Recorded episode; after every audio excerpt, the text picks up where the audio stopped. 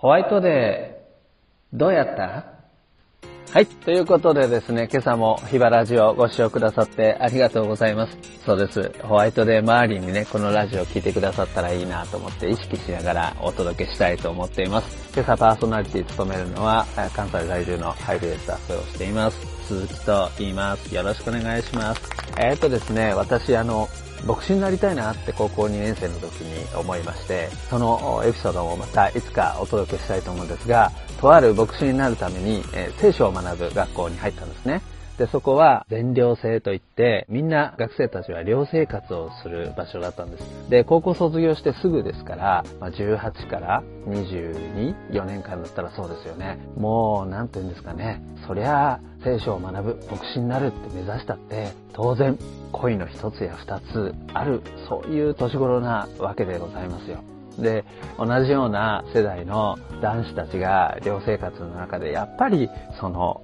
恋の話も出てくるわけですね。で、どんな相手がいいかっていうお決まりのそんなような話をしたことがありました。その時のちょっとエピソードを今朝はお分かちしたいなと思っています。意外とね、そういう話題って、まあ、あの、たくさん出てるわけではないんですけれども、恥ずかしがり屋さんですしね、男性は特にプライドで生きてますから、たくさん誰彼それとなくそれを喋るってわけではないんですが、気心知れた仲間たちと、ちょうどね、お風呂、結構、なんていうんですかね、7、8人で最大疲れるんじゃないかなっていうお風呂があるんですが、そこに入っていた時に、そんな話になったんですね。どんな相手がいいんだっていうようなことで、クリスチャンの人たちは、先輩たちから、自分のね、将来のために祈りなさい。そして、一緒に生きるパートナーのためにも、神様はね、素晴らしい方を用意してくださるので、お祈りして求めていったらいいよってことを言われるわけですよ。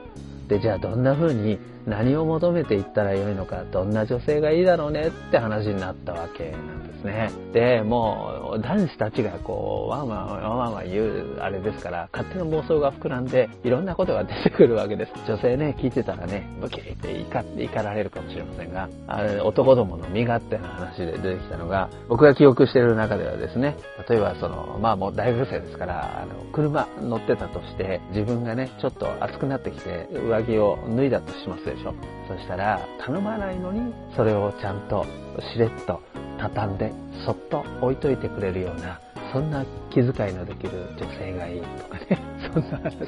があの出てきて、おおいいね、それ、みたいな感じで盛り上がるわけですね。あと、何ですか？お客さんのところにね、呼ばれて行ったり、何かで出かけて行った時に靴を脱ぐと。その時に自分が先に入る。そしたら、後から来たその子は、さっと乱れたその靴を整えてから入ってきてくれる。ね。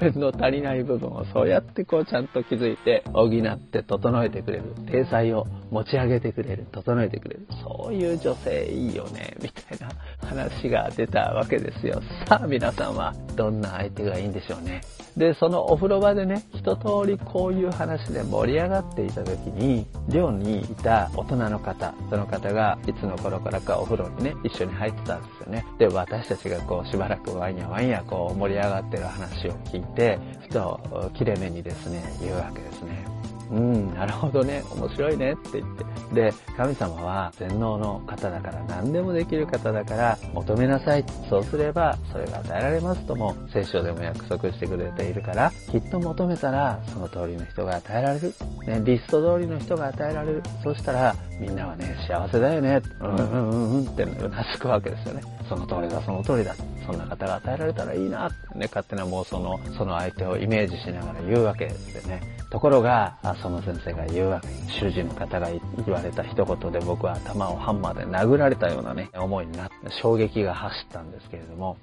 もしね、神様があなたにそれを、その通りの人を与えてくれたとして、あなたはハッピーになる。幸せになる。よかったと思う。でも、相手を同じようにリストを持って祈っていたとして、君がそのリストにかなう人間になっていなかったらどうだろう？って言って風呂から上がってったんですよね。もう、なんて言うんですかね。まさにそれっていうか、ドーンって勝手気ままに相手のことを想像してワンヤワンヤ言っていた、リストを並べていた愚かな男子たちに、いやいやいや、まず君が整えられなきゃだよっていうことをこう、パッと言い放って去ってったんですね。でも、ほんとそうだなってその時思わされたんです。相手にどうしてもいろんなことで求めがちになってしまう私自身、僕自身なんですけれども、でも何よりも、まず僕自身が整えられて、その相手にふさわしい人や支えをする愛を向ける人になって初めて二人の幸せが作られていくんだよ。どちらか一方の幸せじゃなくて一緒になって生きていく、一緒になって歩んでいくその人との関係は私もまたその人にとって整えられた人になっていくことが必要なんだ。その人にとって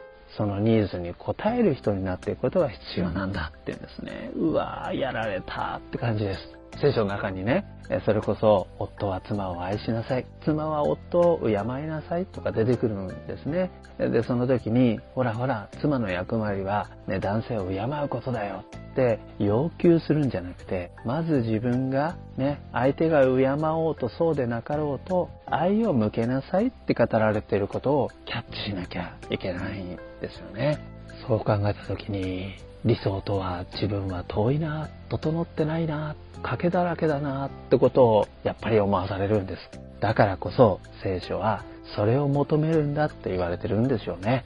私自身がどうかみんなのニーズに応えられるように一緒に幸せを作っていけるようにそういうものとなれるように神様どうか私に足りないものをください。コリントの13章というところには愛するということですら愛ということですらそれは贈り物なんだ。神様のくださるギフトなんだって書いてあるんです。愛のない私。そんなの知ってるんです、神様は。その私に愛を作ってくださる。愛を教えてくださる。愛するものへと変えてくださる。そういうふうに約束してくださってるんですね。愛することができるように、支えていくことができるように。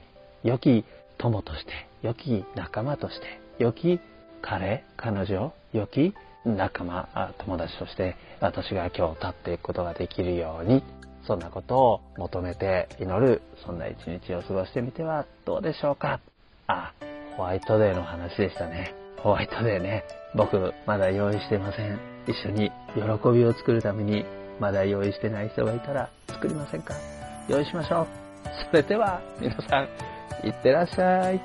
あ、ホワイトデーの話で終わったと思ったでしょう。そう、終わっちゃうところだったんですが、3月ハイビヘイはね、あの、イベント山盛りなんですよ。で、皆さんが参加してくださることによって、実は、みんなと同じように参加しようかなって悩んでる人や、初めて参加しましたっていう人が支えられて、喜びがちょっと広がったりすることもあるんですね。ですから、もし迷っていましたら、ぜひ参加してほしいな、誰かのためにあなたがいてほしいなと思います。ということで、春のイベントもチェックしてみてください。それでは改めまして、いってらっしゃい。